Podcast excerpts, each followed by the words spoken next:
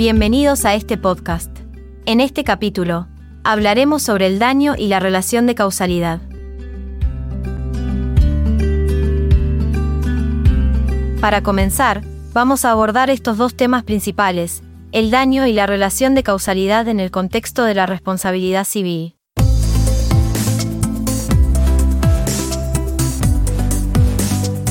Daño se refiere a cualquier lesión a un derecho subjetivo, lo que puede resultar en una disminución del patrimonio de una persona y generar la obligación de reparar. Vamos a diferenciar dos tipos de daño, patrimonial y extrapatrimonial.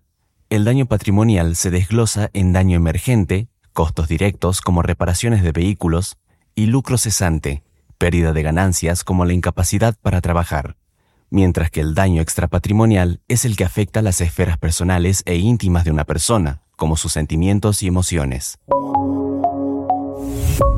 Así también, hay que mencionar que el artículo 1137 del Código Civil se refiere al daño y su definición, destacando que el daño involucra derechos o intereses no reprobados por el ordenamiento jurídico.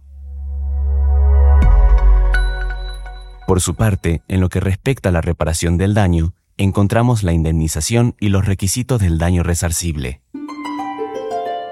Según lo establecido en el artículo 1738 del Código, los daños se reparan mediante una indemnización.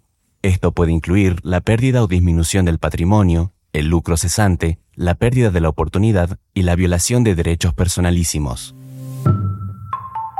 mientras que en los requisitos del daño resarcible, según el artículo 1739, se incluye ser un perjuicio directo o indirecto, actual o futuro, cierto y subsistente en el patrimonio de la víctima. Continuando con este tema, vamos a ver que en la relación de causalidad se presentan diversas teorías. Estas son la teoría de la equivalencia de condiciones, la teoría de la causa próxima, la teoría de la condición más eficaz y la teoría de la causa eficiente.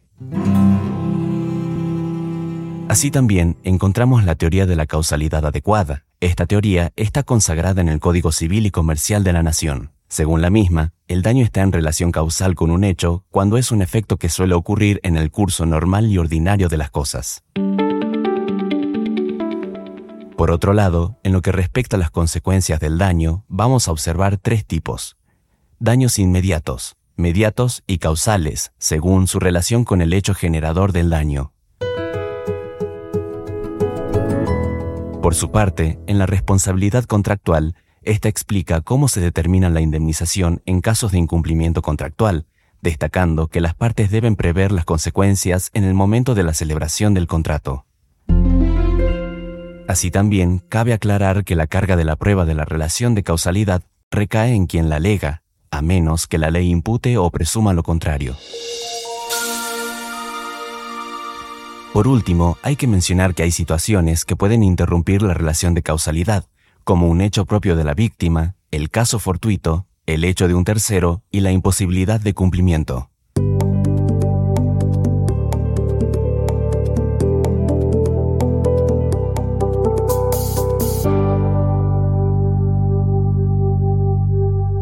Como resumen general de este episodio, vamos a entender que hay dos pilares fundamentales, el daño y la relación de causalidad. El daño puede ser patrimonial o extrapatrimonial, y se indemniza de diferentes formas. Por su parte, hay diversas teorías de causalidad, siendo la teoría de la causalidad adecuada, la consagrada en el Código Civil y Comercial de la Nación.